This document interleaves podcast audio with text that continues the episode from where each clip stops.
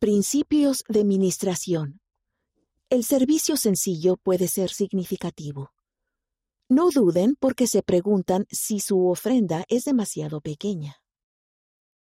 La familia de nuestra hija afrontó un grave problema médico y unos vecinos amables organizaron cenas. La primera noche llegó una olla caliente de sopa de pollo con fideos, acompañada de galletas de chocolate recién hechas. A la tarde siguiente, unos amigos llevaron el almuerzo, sopa de pollo con fideos y galletas de chocolate. Y esa noche, sí, la sopa de pollo con fideos y las galletas de chocolate fueron la cena escogida por otro buen samaritano. Y a la noche siguiente, lo adivinaron, llegó otra olla de sopa de pollo con fideos y galletas de chocolate para la cena. Esta no es solo una historia divertida sobre la sopa de pollo con fideos y las galletas de chocolate. Es una historia de cómo se cuidó a una hermana y a su familia necesitadas. Con cada cucharada de sopa y cada bocado de galleta de chocolate, nuestra hija y su familia se sintieron amados y apoyados. Cada olla de sopa y cada plato de galletas estaba hecho con una receta diferente que era exclusiva de cada hermana. ¿No es así como somos en nuestro servicio? Tendemos una mano en nuestra propia singularidad, a nuestra propia manera y con recetas inspiradas personalmente. No nos preocupamos tanto por lo que debemos hacer, simplemente lo hacemos.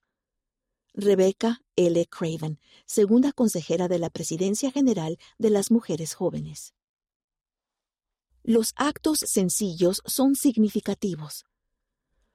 Como pueblo del convenio, hemos prometido servirnos unos a otros. Estar dispuestos a servir de maneras sencillas permite que Dios bendiga a los demás por medio de nosotros y nos bendice al mismo tiempo. Un acto de servicio sencillo no es menos significativo. Rebeca, del Antiguo Testamento, fue un ejemplo de servicio sencillo y atento. Cuando los viajeros llegaban a su casa y pedían beber del pozo, ella les servía con gusto y luego iba más allá, ofreciéndose a sacar agua para sus camellos. Ese sencillo servicio no significaba que no fuera difícil. Los camellos pueden beber litros y litros, y sin embargo, ella sirvió de buena gana, llenando la pila y corriendo de nuevo para sacar más agua, hasta que los diez camellos terminaron de beber el agua que daba vida.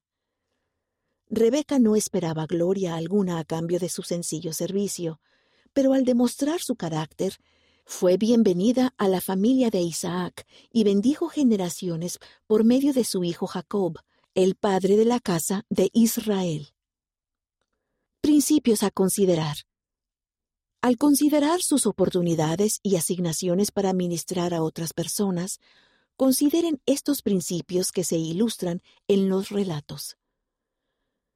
El servicio sencillo puede ser significativo. No esperen hasta que tengan la olla de sopa perfecta. Den el paso y hagan lo que puedan cuando vean una necesidad. No se avergüencen de lo que tienen para ofrecer. Cuando estamos dispuestos a hacer lo que podemos con lo que tenemos, Dios puede hacer mucho con un poco. El Señor ama el esfuerzo, y el esfuerzo brinda galardones.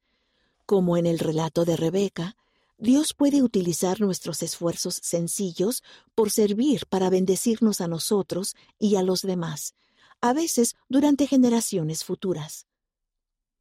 ¿Qué podemos hacer nosotros? Cuando vean una oportunidad de servir, no esperen porque se preguntan si tienen algo que ofrecer. Dios los bendecirá a ustedes y a los demás por su disposición a servir.